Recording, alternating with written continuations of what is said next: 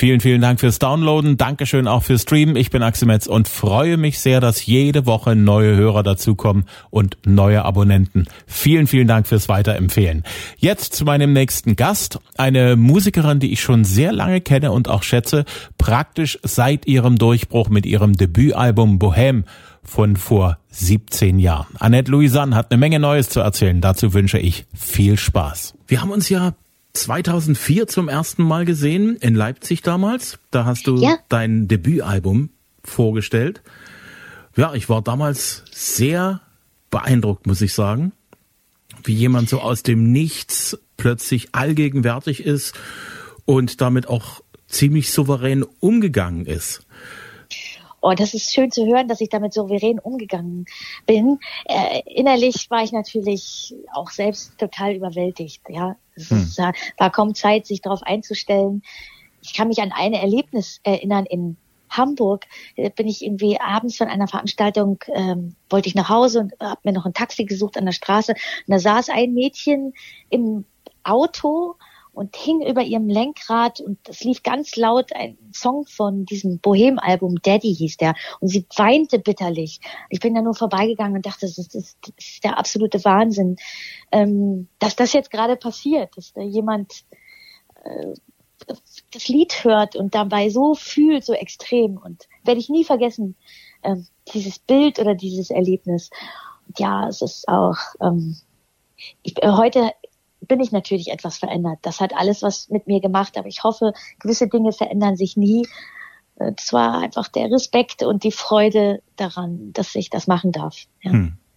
Du hast wirklich viel ausprobiert im Laufe der Jahre. Du hast, denke ich, nichts unversucht gelassen, um aus dir auch nochmal eine neue Facette herauszuholen. Aber letzten Endes bist du dir immer irgendwie auch treu geblieben.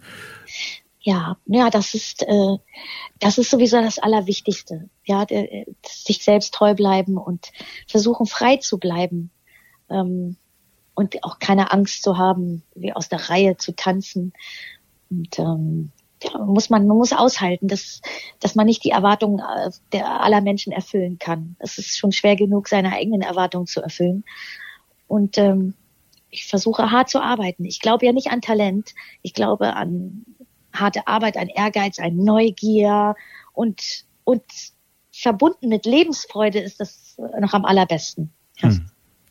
Deine Musik drängt auf die Bühne, das habe ich gemerkt, als wir beiden uns auf der Grimma Liederflut gesehen haben. Das ja, muss so 2008, oh, 2009 gewesen sein. Ja, das war auch ganz toll. Es gibt so viele schöne äh, Festivals im Sommer auch, auch in der Gegend. Und echt, ich kann mich an so viele schöne Sommerkonzerte und Festivals erinnern. Da, am Anfang äh, wusste ich auch noch gar nicht, wo ich irgendwo hinpasse. Ich noch sehr viele äh, Festivals, wo ich fast so ein bisschen mir vorkam wie so eine kleine Giraffe im Porzellanladen. Ähm, aber jetzt äh, mittlerweile weiß ich, wo das passt und ähm, ja, das äh, daran kann ich mich auch noch sehr gut erinnern. Hm. Was ich ja sehr faszinierend finde, ist, du kommst mit deiner Musik ganz locker auch vor ganz kleinem Publikum klar, aber ja. Äh, die große Bühne, die ist dir tatsächlich nicht zu groß. Nein, das stimmt. Also nicht alles, was leise ist, muss auch klein bleiben. Ähm, manchmal gibt es Dinge, die man leise vortragen muss, damit man gehört wird. Und meine Stimme ist die, die sie ist. Ich äh, habe, setze sie auf eine ganz bestimmte Art und Weise ein. Und ähm, ich glaube, dass das funktioniert auch auf einer großen Bühne, wenn es ein guter Sound ist und wenn man einfach was zu erzählen hat. Ja, dann, das ist so, das ähm, ist dann vollkommen egal. Ich meine, so ein Bob Dylan, der, ähm, also nicht, dass ich mich mit dem vergleichen würde, um Gottes Willen, aber ein großartiger Künstler. Aber der, er funktioniert ja auch mit einer Gitarre und einer Stimme. Und äh, ich glaube, ich versuche Geschichten zu erzählen und ich spiele, aber ich kann gar nicht sagen, ob ich vor großem oder kleinem Publikum lieber spiele. Das, ich finde, hat alles seinen Reiz. Jede Facette, jede Bühne. Und wenn das Licht ausgeht und die Musik an, dann ist egal, ob man in einer Scheune spielt, in einer Garage, in einem kleinen Club oder in einer großen Arena. Dann fehlt nur noch die Musik und die Live-Musik und das Publikum und man kann überall sein. In Osnabrück, in Grimma oder in Paris. Das ist äh, eine Frage der Fantasie. Du gehst gerne auf die Bühne. Insofern waren die letzten reichlichen anderthalb Jahre wie für viele andere Künstler für dich sehr, sehr schwierige Monate. Ja. Gott sei Dank für mich äh, äh, nicht so existenziell und finanziell. Ich ähm, habe 2019 noch eine Tour gespielt, eine große, und ähm, da von diesem Erlös konnte ich leben ähm, und so durchhalten. Es ist nicht an allen Künstlern vergönnt. Es tut mir auch in der Seele weh, wie viele Existenzen jetzt so zerbrechen so langsam, wie viele Altersvorsorgen aufgebraucht werden und wie wenig Lobby wir haben. Aber äh, also für mich ganz persönlich habe ich in der Zeit gemerkt, dass eben die Musik nicht nur mein Beruf ist, sondern auch meine Passion und dass ich sie wirklich brauche. Und dass es auch deshalb bei mir zum Teil sehr dunkel geworden ist, weil mir das wahnsinnig gefehlt hat, weil ich mich damit identifiziere und und äh, weil ich die Bühne eben weil die mich glücklich macht. Und das darf man eben auch nicht unterschätzen. Ich kenne sehr, sehr viele Schauspieler und Musiker, die richtig krank geworden sind, seelisch auch, weil, weil es geht nicht nur immer um Existenz, sondern auch darum, ja, wie man existieren will. Ne? Hm. Seit wann darfst du denn eigentlich wieder auf der Bühne stehen? Oh, das ging los. Tatsächlich mein erstes Konzert habe ich gespielt Mitte Juli in Bremen auf einer schönen Bühne, Seebühne, das war ganz fantastisch. Wir hatten alle ein paar Tränchen in den Augen. Und jetzt ist das so ein bisschen, das kann ich sagen, dass es eine richtige Tour ist, aber ich habe so äh, so insgesamt so 15 Konzerte und im September geht's nochmal los, dann in Dresden. Ich freue mich, dass es auch, ich glaube, vom Weißen Hirsch, so war es ursprünglich mal geplant, die junge Garde umgeschwenkt ist und ähm, das Publikum noch ein bisschen vergrößert werden kann jetzt. Und ich freue mich. Also ihr werdet auf jeden Fall das größte Publikum sein, glaube ich, in diesem Sommer in dieser Zeit. Und äh, Dresden ist ja so für mich, wenn ich das so sagen darf, auch echt eine Hochburg. Und ich kann mich an so viele tolle Konzerte erinnern. Und ich freue mich wahnsinnig ja, auf einfach endlich mal wieder so ein, ja, so ein richtig Annette Louisanne, an, Annette Louisanne Konzert, genau. Du hast in Sachsen, glaube ich, eine sehr starke Fanbase, auch in Dresden. Was meinst du, wie ist das gekommen, dass die Menschen sagen, Annette Louisanne, die haben wir gern zu der gehen wir gerne ins Konzert und ihre, ihre Alben kaufen wir auch gerne. Ja, also ich glaube, äh, nicht zuletzt muss ich da erwähnen, dass ich natürlich auch im Osten geboren bin und man sich immer irgendwie zugehörig fühlt. Ich spüre das, wenn ich im Osten von Deutschland Konzerte gebe, dass ich mich irgendwie so ein bisschen zu Hause fühle und dass ich irgendwie so eine Verwandtschaft spüre, eine gesellschaftliche und eine, eine so eine Ver Vergangenheitsverwandtschaft und ähm, die Wurzeln eben. Mhm. Und dann, ähm, tja, also ich weiß nicht, ob es eine Sympathiefrage ist oder so. Ich, ich fühle mich da einfach zu Hause und ähm, und ähm, ja, also ich, ich liebe Leipzig, ich liebe Dresden, Rostock, Magdeburg. Es sind einfach tolle Konzertstädte. Äh, hm. So. Ich weiß gar nicht, mehr kann ich das irgendwie auch gar nicht erklären. Ich glaube, ich habe da eine kleine Theorie dazu. Ja. Weil die Musik, die du machst, praktisch alles deutsche Texte und ja. an den Texten, das merkt man, wenn man deine Musik hört, ist lange und auch sehr fein gearbeitet worden. Ja. Und ich glaube, da sind die gelernten DDR-Bürger und deren Nachkommen, die sind da sehr drauf geeicht auf Musik, die Aussagen hat, die vielleicht auch nicht gleich beim allerersten Mal laut rufen, das ist jetzt gemeint, ja. sondern die viel Interpretationsspielraum lassen, die einem auch die Möglichkeit geben, sich mit der Musik auseinanderzusetzen, mit den Texten auseinanderzusetzen, seinen eigenen Reim drauf zu finden. Das hat eigentlich viel Tradition hier im Osten. Und ich glaube, das ist auch so einer der Punkte, warum du und die Menschen hier so gut zueinander finden. Oh, das ist eine, also eine schöne Theorie. Ich kann dem auch was abgewinnen. Denn es ist tatsächlich so, als ich damals mit 13 nach Hamburg gezogen bin, habe ich gemerkt, dass meine Deutschkenntnisse, meine Orthographie ähm, schon äh, sehr, sehr, sehr gut war. Also die Schulbildung war sehr gut. Ne?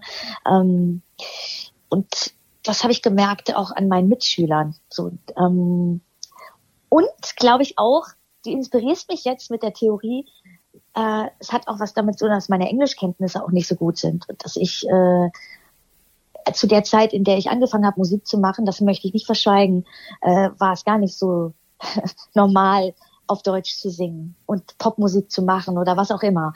Also man hat eher Schwierigkeiten gehabt, mit einem deutschen Projekt einen Plattenvertrag zu bekommen. Das kam ja auch alles erst in den letzten Jahren. Und ähm, da hat mir meine Unzulänglichkeit irgendwie einen hat, hat mir Glück zugespielt. Also dass ich einfach in meiner Muttersprache äh, gesungen habe. Hm. Das ist, ist ja manchmal im Leben so, ne? Diese Zufälle und diese zufälligen Verkettungen von Dingen. Ich glaube ja eh auch in der Unzulänglichkeit des Künstlers liegt eine große Chance, sehr, sehr eigen zu werden und äh, da einfach etwas ganz Besonderes zu erschaffen. Ich glaube, das geht da schon in diese Richtung als Künstler, dass man irgendwie versucht, als Kunstwerk so die bestmögliche Version von sich selbst in die Musik hineinzubringen und das, was man besonders gut kann, was man vielleicht auch nicht so gut kann, dann auch irgendwo zu reduzieren oder wegzulassen oder aus einer Schwäche auch was richtig Gutes zu machen. Ah, das ist sehr, sehr richtig, was du sagst. Also äh, auf die Bühne zu gehen, äh, Lieder vorzutragen, das ist ja eben es ist ein Rausch, das ist ein Zustand, wie man ihn vielleicht hat, wenn man sich verliebt und eben einfach die schönste Seite von sich zeigen will. Mit sehr viel Respekt und sehr viel Konzentration. Und ja, deshalb ist es ja auch so schwer, irgendwie äh, das zu erschaffen, ne? wenn man so selbstkritisch ist und wenn man so aufpassen möchte, dass das ganz toll wird. Ja, also es wird auf jeden Fall immer schwerer. Deshalb lasse ich, muss ich mir auch mal ein bisschen mehr Zeit lassen. Aber was ich sagen kann, ich werde in Dresden schon ein paar ganz neue Lieder spielen. Ich habe mir einfach jetzt, ich habe jetzt einfach beschlossen, ich spiele einen Querschnitt durch mein Repertoire, alle Lieder, auf die ich Lust habe und ein paar ganz neue und ein paar von Kitsch, auch ein paar Coversongs und es wird auf jeden Fall sehr, äh, sehr bunt und das, da habe ich jetzt irgendwie Lust drauf. Es wird also sozusagen etwas in die Richtung von Best of Annette Louisanne. Ja, ich denke auch. Ich habe irgendwie, ich habe das Gefühl, äh, ich brauche gerade alles, meine ganze Vergangenheit. Hm. Und die Zukunft. Das hat mich schon interessiert, welche Rolle das Album Kitsch in dem Konzert spielen wird. Du hast ja gerade eben gesagt, dein Englisch war anfangs mit Lücken besetzt, wie ja, bei weil, weil mir einfach drei Jahre fehlten, ne? Ja. also äh, zwei Jahre, ja zwei Jahre, also Schul, Unterricht. Ähm, und der, das ist, deshalb habe ich mich da immer sehr unzulänglich gefühlt. Ich habe es eigentlich durch meinen Ex-Freund so richtig äh, sprechen gelernt, weil so die Sprache muss ja gelebt werden. Hm. Äh, kam aus Kanada, kommt aus Kanada und ähm, deshalb habe ich da eigentlich erst so richtig so das Alltagsenglisch gelernt. Ja. Siehst du, das ist verrückt. Kanada verbindet uns. Ich habe ja. ja. genau wie du Schulenglisch gehabt und wenn man eins über das DDR-Schulenglisch sagen kann, es hat nicht gelebt. Ich war zum ersten Mal über einen großen Teich, damals in den 90ern, in Kanada und ich hatte den Ehrgeiz, ich will mich dort unterhalten können auf Englisch. Ja. Und ich ja. will das hinkriegen können. Und ich habe das im Vorfeld habe ich ganz viel versucht, irgendwie Fernsehen zu gucken, CNN und Bücher mhm. zu lesen und habe mich damit ganz schön schwer getan. Und habe dann festgestellt, am Ende von den drei Wochen Kanada, ich konnte mich mit den Menschen über alles unterhalten, was ich wollte. Ach, wie toll. ja, das ist, weil du es auch wolltest. Ja, wenn man sich etwas wünscht und wenn man, wenn man sich anstrengt und so, dass die sich bemüht, dann spüren das die Leute. Also und dann lassen sie sich auch drauf ein. Dann hilft, wird einem auch geholfen, ja, hm. mit Händen und Füßen. Und ähm, ich habe das zum Beispiel. Ich bin drei Monate in New York gewesen, 2007 oder acht, ne 2008 und das, äh, dort habe ich auch einen Englischkurs gemacht. Es war eine wahnsinnige Zeit. Also es war total richtig und gut für mich, mal irgendwo zu sein, wo mich keiner kennt und nochmal irgendwie eigentlich fast neu anzufangen und mich also neu zu kreieren. Und ich habe ja auch einen anderen Namen gegeben, aber es war auf jeden Fall eine sehr lustige Zeit. Ja. Das Album Kitsch ist ja voll mit englischsprachiger Musik. Mhm. Ich habe sehr gestaunt über die Mischung. ja, das, die du dorthin gepackt hast. Man könnte auch ein normales Radioprogramm draus basteln aus den Songs. Das sind teilweise Sachen, wo man sagt, na gut, dieser 80er hat nicht mehr sehr viel Profil auf den Reifen, weil er schon so oft im Radio gekommen ist. Und trotzdem ja. hast du diese Sachen gemacht, zum Beispiel Cutting Crew, I Just Died in Your Arms. Ja. Was hat naja. dich dazu getrieben, gerade den Song zu nehmen? Es sind zum Teil, also ich muss sagen, meine musikalische Bildung äh, habe ich im durchs Radio erfahren ich, meine Mutter hat sehr, sehr viel Radio, Westradio wohlbemerkt, gehört. Und ich bin eben mit Radiomusik, mit Popsongs aufgewachsen. Ich hatte ja keinen Plattenladen im Ort oder keinen großen Bruder, keine große Schwester, die mir Musik näher gebracht hat. Das war tatsächlich das Radio. Und ähm, das äh, spiegelt sich auch wieder. Die Idee von Kitsch ist ja wirklich im Lockdown letztes Jahr entsprungen, weil ich gemerkt habe, dass mir Musik total hilft durch diese dunkle Zeit. Und, ähm, und ich mich gefreut habe, dass mein Label so begeistert von der Idee war und dass man alles das so kurzfristig einfach aufnehmen konnte. Wir sind am ersten Tag des Lockdowns nach Wien geflogen, haben da in 14 Tagen 14 Lieder aufgenommen. Ich meine, das sind alles Hits, alles großartige Lieder, da muss man nicht mal dran rütteln. Man muss nur noch seine eigene Version finden. Und das hat mir wahnsinnig Spaß gemacht und mich sehr, sehr inspiriert, auch immer inspirieren mich Cover äh, für meine eigenen Lieder. Ich habe danach immer unglaublich Lust weiterzumachen und wieder zu schreiben, ähm, weil man sich überall mit hinnimmt und weil man sich auch so ein bisschen aus seinem Korsett rausnimmt. Und weil ich mittlerweile auch weiß, ähm, dass ich mir das zu eigen machen kann. Ich weiß, wer Annette Louisanne ist, wie sie klingen soll und ich habe davor keine Angst mehr. Noch nicht mal mehr in der fremden Sprache. Ich weiß nicht, ob ich es am Anfang meiner Karriere schon gebraucht hätte, aber Fakt ist, ich liebe englische Popsongs und ich bin damit aufgewachsen und und ich habe auch keine Angst vor dem Akzent, weil der macht äh, das erst besonders und und eigen. Und äh, das war jetzt irgendwie mal Zeit. Das war eine gute Herausforderung für mich und lustigerweise ähm, kriege ich ganz viel Feedback von äh, wirklich Native Speakern, die das ganz interessant finden und gut, so aus England oder äh, Amerika. Das ähm, ja, weil die hören das natürlich mit anderen Ohren. Hm. Ne? also das ist auf jeden Fall, es macht auf jeden Fall sehr, sehr viel Spaß, mhm. die zu performen. Und ich habe sie noch nicht so oft live gesungen. Es wird aber einen kleinen Teil der Show ausmachen. Aber ich habe so viele Lieder, es ist immer wieder total schwer, äh, mich zu entscheiden. Es kommt dann letztendlich tatsächlich so ein bisschen auf die Dramaturgie des Abends an. Also, dass, dass ich so einen richtigen Bogen fahren kann, inhaltlich, dass die Geschichte so ganz erzähle, dass man von allem so ein bisschen hat und ähm, ja, das ist, und das hat auch was mit der Jahreszeit zu tun. Also ich, ich singe im Winter andere Lieder als im Sommer und ja, das wird auf jeden Fall äh, eine schöne kleine Reise. Hm. Was mich sehr begeistert hat, ist Hello von Lionel Richie. Oh, was ja, ja im Original, also es ist eine der zuckrigsten Balladen der 80er Jahre. Lionel Richie hat dafür auch schon ein bisschen Häme bekommen. Dem macht das aber nicht aus. Wenn er sagt, ich, ich habe das so gefühlt, dann ist das so. Du hast der ganzen Geschichte Leichtigkeit abgewonnen und auch eine gewisse Luftigkeit und auch eine Eleganz, die ich in dem Original so nicht drin gesehen habe. Ja, naja, nur Lieder sind ja auch die Lionel Richie Songs, die sind ja auch so Lieder der Zeit und auch die Produktion. Wenn man so äh, an Produktionen erkennt, aus welcher Dekade die stammen, ne, das lässt sich ja manchmal nicht vermeiden.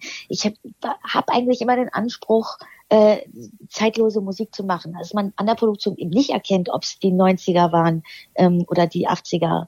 Und es ist meist handgemacht und hier und da mischt sich mal so ein synthetischer Sound rein. Aber ähm, also ich habe eine wirklich starke kitschige Seite in mir und ich finde auf Englisch kann man so herrlich kitschig sein. Die Sprache hat einen ganz anderen Pathos und das, was ich auf Deutsch niemals singen würde, das kann ich aber auf Englisch, weil da macht es Sinn. Das ist die Kultur, das ist die Art und Weise, wie sie mit ihrer Sprache umgehen und ähm, in meinem eigenen Repertoire versuche eigentlich immer, das möglichst so unkitschig wie möglich zu halten, weil eben die deutsche Sprache äh, auf der, in der deutschen Sprache singt man anders, ich liebe dich. Man beschreibt es anders. Das ist einfach, es hat auch was mit, mit der Phonetik zu tun, mit der Rhythmik und ähm, es ist wirklich sehr, sehr interessant. Auch dafür äh, hat es, gab es echt ein paar Aha-Erlebnisse bei mir. Ich vermute mal, Reality von Richard Sanderson ist einer von den Songs, die du nicht so sehr übers Radio liebgewonnen hast, sondern vor dem Fernsehgerät. Ja. Ja, und das hat auch irgendwie, finde ich, also für mich echt was mit dem Osten zu tun. Also äh, französische Filme waren ja viel zugänglicher oder sind ja viel häufiger auch gezeigt im DDR-Fernsehen und auch französische Musik und La Boom ist die Serie meiner Kindheit. Also ich, äh, ich das ist so, also das ist Ach, das habe ich geliebt. Ja, und äh, dieser Moment war auf der letzten Tour 2019, habe ich als letztes Lied äh, Reality gesungen. Und ich weiß noch, wie ich in, in Studioraum, in den Proberaum gekommen bin und meiner Band das Lied vorgelegt habe und die so, hä, was willst du da? Und ich so, wartet, wartet, ich hab doch keine Ahnung, lasst uns das spielen. Und dann war alles klar. Die Disco-Kugel fing an, sich zu drehen. Ähm, meistens sind die Leute bei meinen Konzerten am Ende dann vor der Bühne und tanzen. Und als der Lied dann, das Lied dann erklungen ist, gab es nur noch ein Oh. und genau das wollte ich. Und da war dieser erste Kitsch-Moment, da ist diese Idee so ein bisschen geboren. Also ich dachte, oh Mann, wie schön ist das denn, wenn sie sich alle in den Arm liegen, alle mitsingen, alle Feuerzeuge, alle knutschend und so. Ich hoffe, dass wir das alles bald wieder erleben können. Wenn du nach Dresden kommst, was machst du dann am liebsten, vorausgesetzt du hast die Zeit dafür? naja, ich gehe schon sehr gerne in die Altstadt. Und ich so einfach, das ist ja, ist ja wie ein wundervolles Museum. Also das ist ähm, unglaublich schön, einfach durch die Straßen zu gehen. Ähm, das mache ich am liebsten. Oft bleibt einem ja nicht mehr so viel Zeit, weil ich auch vor einem Konzert irgendwie immer Angst habe, mich zu verlaufen. Ich bin dann einfach schon auf Konzert gepolt. Das ist ähm, ich wie so eine nervöse Katze, die das so um die Halle streunt. und dann, ja, ich, ich werde mal schauen. Ich, ich, gerne, ich bin gern offen für Tipps. Ich ja. weiß noch, wie ich eine Fahrradtour gemacht habe von Dresden nach Prag. Ähm, durch, äh, weiß am Sandsteingebirge vorbei. Das ist eine wunderschöne Fahrradstrecke. Äh, das würde ich gerne nochmal wieder machen. Also diese Schlösser ähm, auf den Bergen und so dieser Wald, der dann immer rauer wird immer ungezügelter, je mehr man Richtung tschechische Grenze fährt. Das ist schon beeindruckend von der Natur. Das wirst du nicht schaffen vor deinem Konzert an nee, dem Tag. Ich glaube Aber nicht. du hast gerade eben eine Seite in mir zum Klingen gebracht, wo ich mir gesagt habe, ja, das ist eine gute Sache, das ist ein guter Plan. Und wenn Annette Louisanne mal wieder aufs Fahrrad steigt, ich würde mich sofort mit einreihen und dort mitfahren. Perfekt. Das ist, ja. ist eine sensationelle Route. Ja, wirklich. Absolut. Also. Du bist äh, relativ spät Mama geworden mit 40? Ja, ja. War das so aus heutiger Sicht für dich eher gut, dass du das so spät gemacht hast oder hättest du es doch gerne ein bisschen eher gehabt? Also ich bin froh, dass ich das so spät gemacht habe, weil ich äh, habe mein Leben in vollen Zügen genossen und ich habe natürlich die Jahre zwischen 30 und 40 auch für meine Musik genutzt, auch für meine Karriere. Und ähm, das ist mir jetzt natürlich klar, das wäre so nicht machbar gewesen. Und da hätte mein Herz, äh, mein Herz da äh, ist besetzt jetzt, ne? auch und auch die Zeit, die ich mit meiner Tochter verbringen will. Und es ist natürlich auch ein anstrengendes Leben, wenn so viel unterwegs ist. Ich hatte sie auf der 2090er, 19er Tour mit dabei. Da war sie aber noch recht klein und wirklich Säugling bis Kleinkind. Ähm, heute überlege ich, was ich ihr zumute. Es darf die Zeit nur nicht zu lang werden. Aber ich muss auch sagen, ich habe mich entschieden, berufstätig zu sein und ich möchte meiner Tochter auch eine berufstätige Mutter vorleben und ihr zeigen, dass es wichtig ist, sich glücklich zu machen und, und dass es auch toll ist, etwas zu haben, was man liebt, hm. wofür man brennt. Und ähm, da versuche ich manchmal auch mein schlechtes Gewissen, das haben Mütter immer, ähm, so ein bisschen zu zügeln und diese Muster und diese Rollenverteilung irgendwie so ein bisschen runter, äh, ja, abzulegen. Aber das ist äh, äh, doch durchaus schwer. Also das war, glaube ich, eine große Zerrissenheit am Anfang. Äh, anderthalb Jahre war ich wirklich nur Mama, weil ich auch wusste, es geht irgendwann wieder los und ich wollte sie so, so groß und gut willkommen heißen, wie es nur ging und diese Zeit so nutzen, diese Symbiose zwischen Mutter und Kind. Hm. Und jetzt, ja, und jetzt, ich glaube, jetzt hatten wir den Lockdown, das ist auch so eine geschenkte Zeit äh, und die anstrengend war, aber die auch, auch, auch ein Geschenk war. Und jetzt trotzdem ist es so, jetzt ist die vier und äh, es ist auch gut äh, für neue Einflüsse, die Großmutter, die Vater, die Familie, der Kindergarten. Ich hoffe auch für Kinder ist das so wichtig, andere Kinder und und dann irgendwann beginnt die Schulzeit und für mich, äh, für die Kinder tat mir die Zeit am allermeisten leid. Hm. Ja, die, die, die Abi gemacht haben und keine Feiern hatten und, und ja, einfach, ja, auch die Kindergartenzeit, die Einschulungen und so. Es ist, ist zum Teil ein bisschen traurig, ne, dass da nicht so viele Leute mit dabei sein dürfen. Stimmt. Ja. Aber das ist, steht auf einem anderen Blatt. Hm. Ich bin froh, dass wir jetzt wieder ein bisschen näher zusammenrücken können. Wir müssen trotzdem noch vorsichtig sein und ähm, ja. Du hast vielen Dank für die Blumen neu aufgenommen, für den Tom und Jerry Film, der jetzt im Kino neu ist. Hast du den Film schon gesehen und wie findest du den? Mhm. Ich, ich durfte ihn schon sehen, auch im Lockdown. Also Warner hatte so ein kleines Kino äh, hier in Hamburg. Dort durfte ich mit meiner Familie den Film anschauen. Und äh, er ist ganz äh, bezaubernd. Eine ganz moderne Influencer-Geschichte, die finde ich auch für junge Leute ganz lehrreich ist. Und ich fand ihn sehr, sehr unterhaltsam. Also mhm. ich glaube für groß und klein.